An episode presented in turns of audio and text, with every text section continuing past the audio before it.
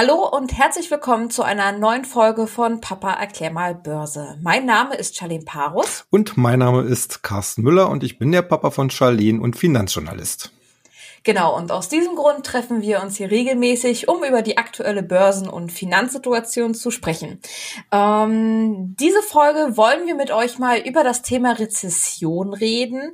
Ähm, viele ähm, an der Börse haben im Moment Angst, dass die nächste Rezession kommt. Doch was heißt das und was heißt das vor allem für uns? Papa, kannst du das mal erklären?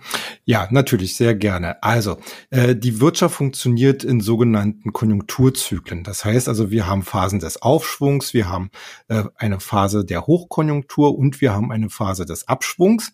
Und diese Phase des Abschwungs nennt man Rezession. Also das heißt, das Wirtschaftswachstum äh, geht zurück. Äh, wann spricht man von Rezession?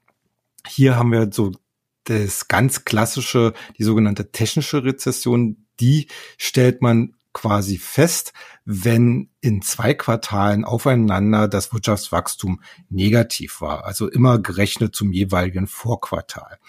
Und äh, wie stark so eine Rezession natürlich ausgeprägt wird, hängt von vielen Faktoren ab. Denn eine Rezession selbst äh, hat natürlich ganz, ganz viele äh, äh Stellschrauben, äh, man sieht das zum Beispiel, dass die Konsumenten sich zurückhalten, dass die Unternehmen deutlich weniger investieren, dass sie auch weniger absetzen können. Deswegen äh, werden zum Beispiel viele Produkte dann auf Halde produziert. Äh, wir haben meistens dann auch fallende Preise äh, zu verzeichnen, die dann beispielsweise die Inflationsdaten auch nach unten drücken. Also das ist so ein ganzer Strauß an Wirtschaftsindikatoren, woran man dann quasi den generellen Abschwung festmachen kann. Okay, aber fallende Preise hören sich für mich jetzt erstmal gut an, zumindestens als Privatverbraucher. Auf den ersten Blick sicherlich, aber man muss dabei bedenken, äh, der Mensch handelt natürlich ökonomisch rational, zumindest die meisten.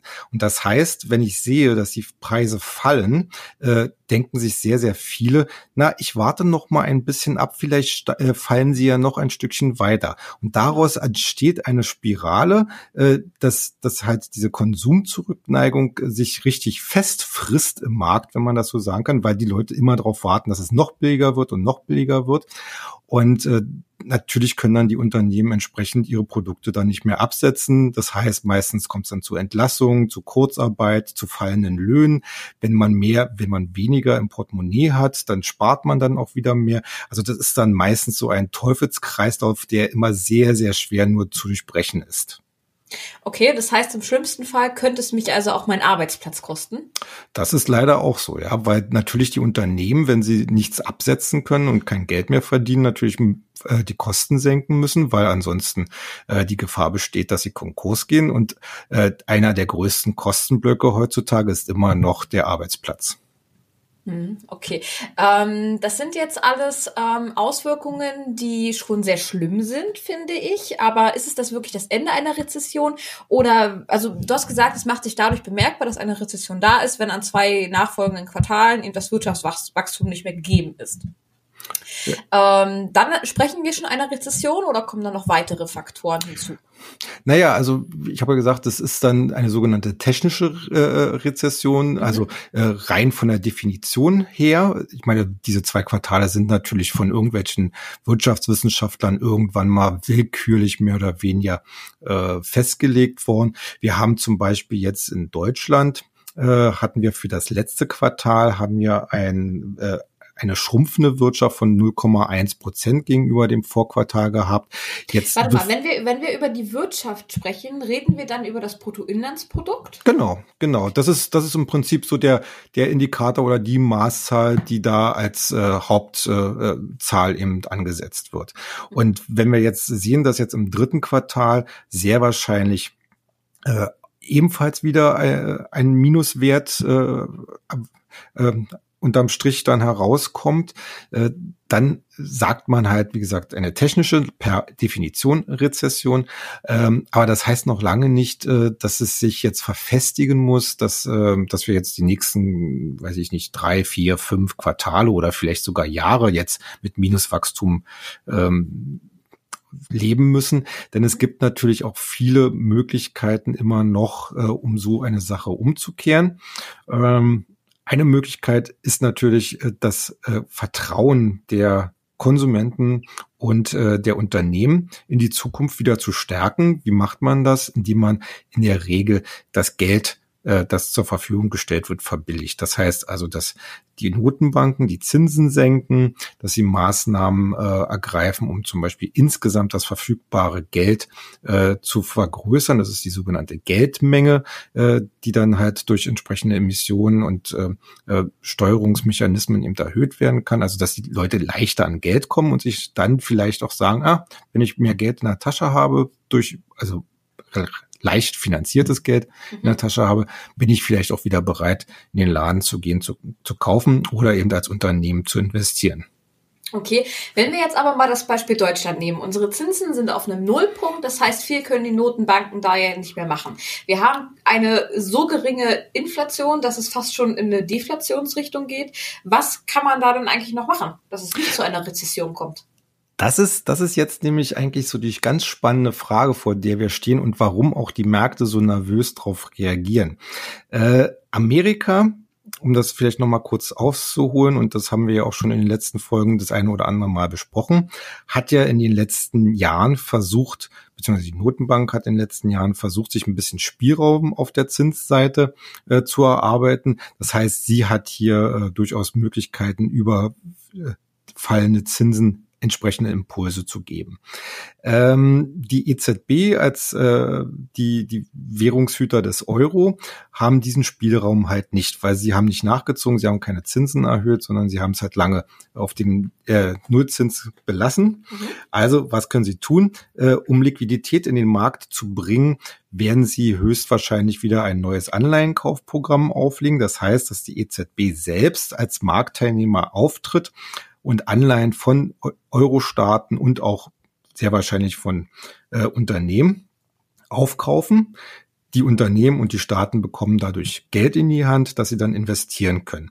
Und es wird höchstwahrscheinlich, würde ich sagen, äh, dahin führen, dass nicht nur Anleihen zukünftig gekauft werden, sondern auch Aktien. Wir haben zum Beispiel die Schweizerische Nationalbank, die macht das schon, die kauft auch Aktien von Unternehmen, äh, um da entsprechend Geld äh, in den Markt zu bringen. Ähm, das funktioniert mal schlecht, mal recht. Mhm. Ähm, aber ich denke mal, dass die EZB auch diesen Weg folgen wird. Okay. Ähm, wir haben in den letzten Folgen ja schon öfters über das Thema Anleihen gesprochen und dass du auch in der Zukunft für den Privatanleger mehr das Thema Anleihen siehst. Kannst du vielleicht doch mal ganz kurz erklären, was sich hinter Anleihen verbirgt? Also ganz grob gesagt, Anleihen sind festverzinsliche Wertpapiere. Das heißt, äh, wenn man eine Anleihe kauft, erwirbt man das Recht, dass der Gläubiger, äh, beziehungsweise Entschuldigung, der Schuldner, äh, einem Zinsen für dieses Geld bezahlt. Das also, heißt also, wenn ich eine Anleihe zum Beispiel von BMW, sage ich jetzt mal, kaufe, oder man kauft ja nicht, man gibt dem Unternehmen quasi Geld und kriegt das für einen bestimmten genau. verzinsten Wert dann wieder zurück.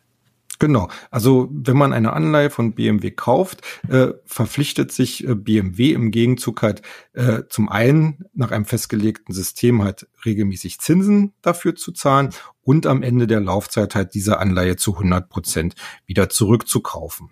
Mhm. Man nennt das Tilgen. Und äh, damit sind Anleihen eigentlich äh, für das äh, für die Steuerung äh, eher längerfristiger Anlagestrategien sehr gut, weil man kann wenn man sie heute kauft, kann man eigentlich schon sagen, was man, äh, wenn man sie durchgängig hält und der Emittent nicht pleite geht, was man zum Beispiel in zehn Jahren dann auf Heller und Pfennig dann dabei herausbekommt. Sollte man also eher in beständige Unternehmen dann, ähm, ja, sag ich jetzt mal, investieren?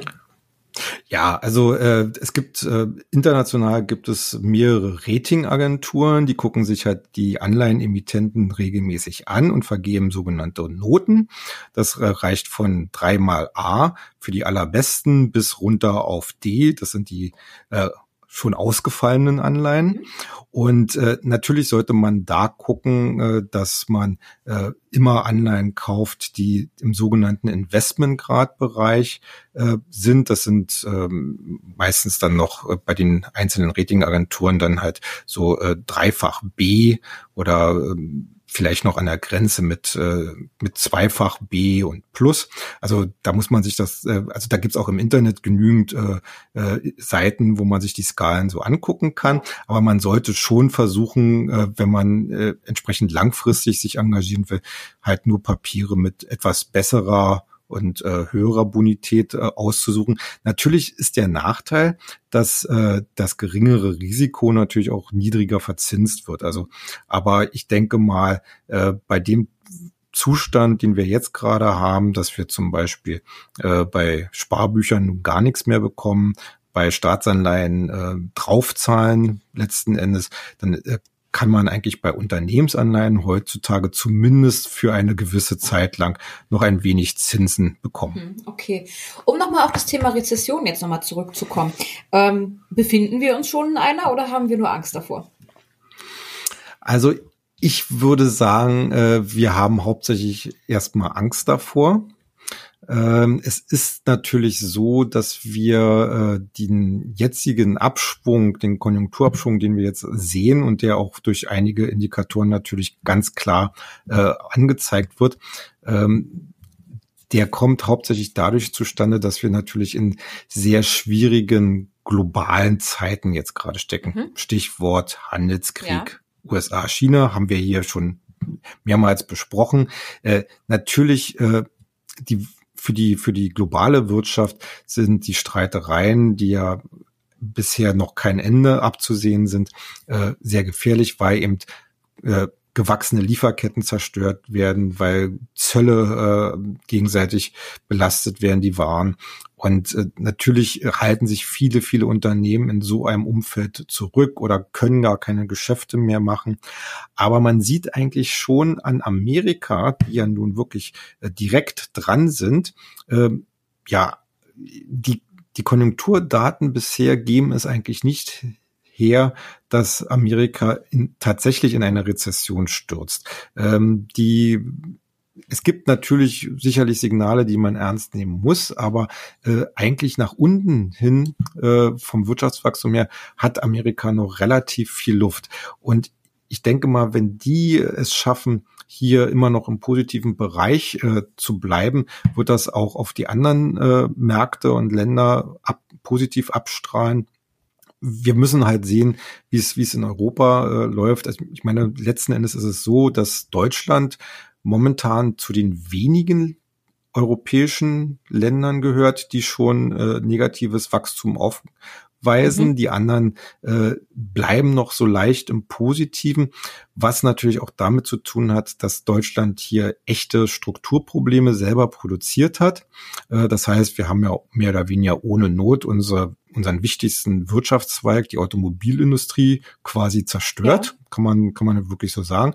Und wir haben dem nichts entgegenzusetzen. Wir sind äh, in dem Bereich äh, alternative Energien sind wir von den Chinesen und von allen anderen sind wir ausgebremst worden. Wir haben keine große Chemie mehr. Wir haben äh, äh, kaum noch äh, nennenswerte Pharma. Ähm, also Deutschland hat ein wirkliches Strukturproblem, ein industrielles Strukturproblem. Und in solchen kritischen Zeiten, wo es manchmal nur ein bisschen braucht, um dann halt doch mal äh, in den Abschwung äh, zu kommen, äh, da ist natürlich Deutschland besonders stark gefährdet. Hm, okay. Ähm, kann ich denn irgendwas als Privatperson äh, Person dagegen machen, dass wir in eine Rezession starten? Naja, shoppen, shoppen gehen, würde ich sagen. Okay, dann ich das also kein Problem damit. Ja, das ist, das ist eigentlich äh, letzten Endes muss man sagen, ein Großteil des Wirtschaftswachstums, äh, wie es, wie es sich darstellt, wird halt durch Investitionen der Unternehmen und durch privaten Konsum getragen. Mhm. Und äh, wenn sowohl Verbraucher als auch Unternehmen optimistischer in die Zukunft schauen äh, und entsprechend Geld ausgeben, dann kann man jede Rezession mehr oder weniger vermeiden. Mhm. Okay.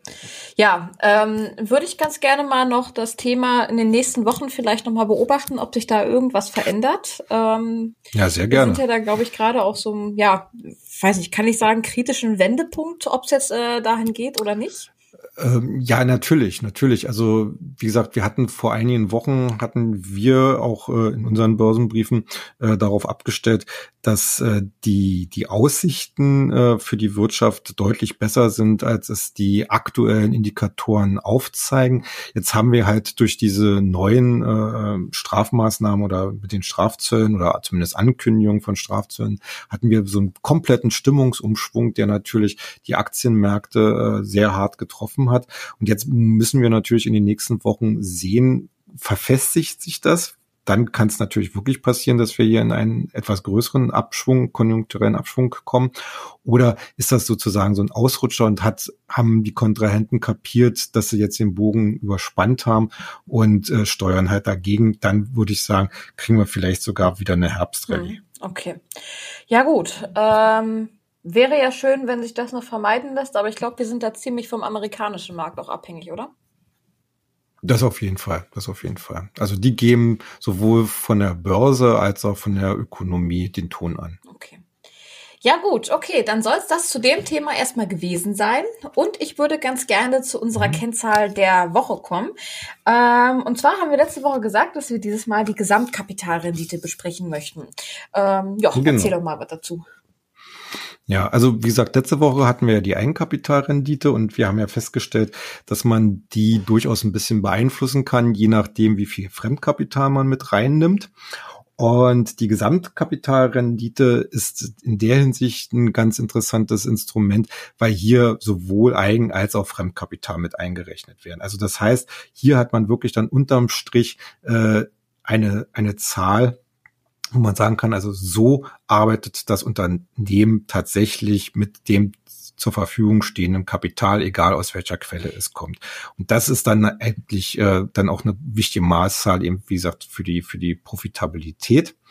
Ähm, wobei man natürlich immer wieder sehen muss, auch diese Zahl hat so ihre Tücken denn es gibt äh, gerade in der Vergleichbarkeit äh, der Renditeangaben zwischen einzelnen Unternehmen und einzelnen Branchen immer etwas Schwierigkeiten, weil ähm, es wird ja quasi auf die Bilanzsumme äh, abgestellt bei dieser ähm, Zahl.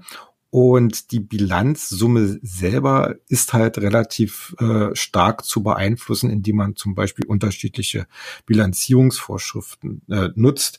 Äh, es gibt Unterschiede zum Beispiel auch, äh, wie Industrieunternehmen äh, das machen. Also Industrieunternehmen haben ja letztendlich zum Beispiel sehr viele Maschinen, die können sie dann in die Bilanz mhm. machen, was, was die Bilanzsumme erhöht. Im Gegenzug haben wir zum Beispiel bei Softwarefirmen den Fall, dass oftmals hier Forschungs- und Entwicklungsausgaben äh, als Kosten angesetzt werden und nicht aktiv, sogenannte Aktivierung äh, in der Bilanz passiert. Äh, und dadurch wird dann halt die Bilanzsumme kleiner und was, also unterm Strich rechnen sie sich eigentlich selbst schlechter, als sie wirklich sind. Also da muss man dann schon ein bisschen genauer hingucken, aber äh, um sich einen Gesamtüberblick erstmal zu verschaffen, wie rentabel ein Unternehmen mit seinem Geld wirtschaften kann, äh, ist auch diese Zahl relativ gut geeignet. Was ist eigentlich wichtiger in einem Unternehmen, dass man mehr Eigenkapital hat oder dass man mehr Fremdkapital hat? Ähm, ich, das, das kann man nicht so als äh, so äh, als entweder oder darstellen, sondern es geht Mischung immer darum. Beiden? Ja, das auf jeden Fall. Es kommt halt immer drauf an, wie auch im Privaten. Man muss in der Lage sein, äh, seine Fremdkapitalzinsen zu bezahlen. Das heißt, man muss äh, so gut wirtschaften können, dass es kein Problem gibt, äh, die Zinsen und die Kredite am Ende dann auch wieder zurückzuzahlen. Dann ist eigentlich alles in Ordnung. Und dann ist es auch egal, also es gibt ja Firmen, die, äh, die äh, arbeiten nur mit äh, Eigenkapital äh, an Anteilen von, weiß ich was, fünf Prozent mhm. oder zehn Prozent. Ähm, die sind aber per se nicht schlechter als welche, die mit 90 Prozent arbeiten. Ja, wichtig kommt es drauf an, was mache ich mit dem Geld, wie rentabel wirtschaftlich ich damit und kann ich dann halt letzten Endes das Fremdkapital auch mhm. bedienen. Okay. Ja, gut. Ähm, ja, was wir nächste Woche machen, ähm, wissen wir das schon oder überlegen wir uns das noch? Ja, das, ja, äh, ich hätte einen Vorschlag und zwar, äh, wir wir gucken uns mal die Dividendenrendite an. Also wir gehen mal wieder auf die Aktienseite etwas stärker. Ähm, ich glaube, die Dividendenrendite hatten wir noch nicht. Und das ist eigentlich eine relativ einfache Zahl, aber die wird natürlich im Zusammenhang erstmal mit dem Zinsniveau, was wir jetzt haben, interessant und natürlich auch äh, mit dem Blick auf die äh, derzeit doch sehr stark zurückgekommenen Aktienkurse. Okay, gut, dann machen wir das so. Ja, dann sind wir auch schon wieder am Ende unserer Folge angekommen. Ähm, ich hoffe oder wir ja. hoffen, dass es euch gefallen hat. Ähm, wir würden uns außerdem freuen, wenn ihr mal auf unseren Social Media Kanälen vorbeischaut. Finden tut ihr uns auf Facebook und auf Twitter unter Börse Global, genauso wie auf Instagram unter Börsenfakten. Übrigens könnt ihr auch gerne, wenn ihr mal eine kostenlose Probe unseres Börsenbriefes haben möchtet, uns einmal schreiben, dann würden wir euch das mal zukommen lassen, wenn ihr mal reinstuppern möchtet. Ja, ansonsten verabschieden wir uns von euch und wünschen euch noch einen schönen genau. Tag, Woche, was auch immer. Ja, Okay, macht's gut. Tschüss. Ciao.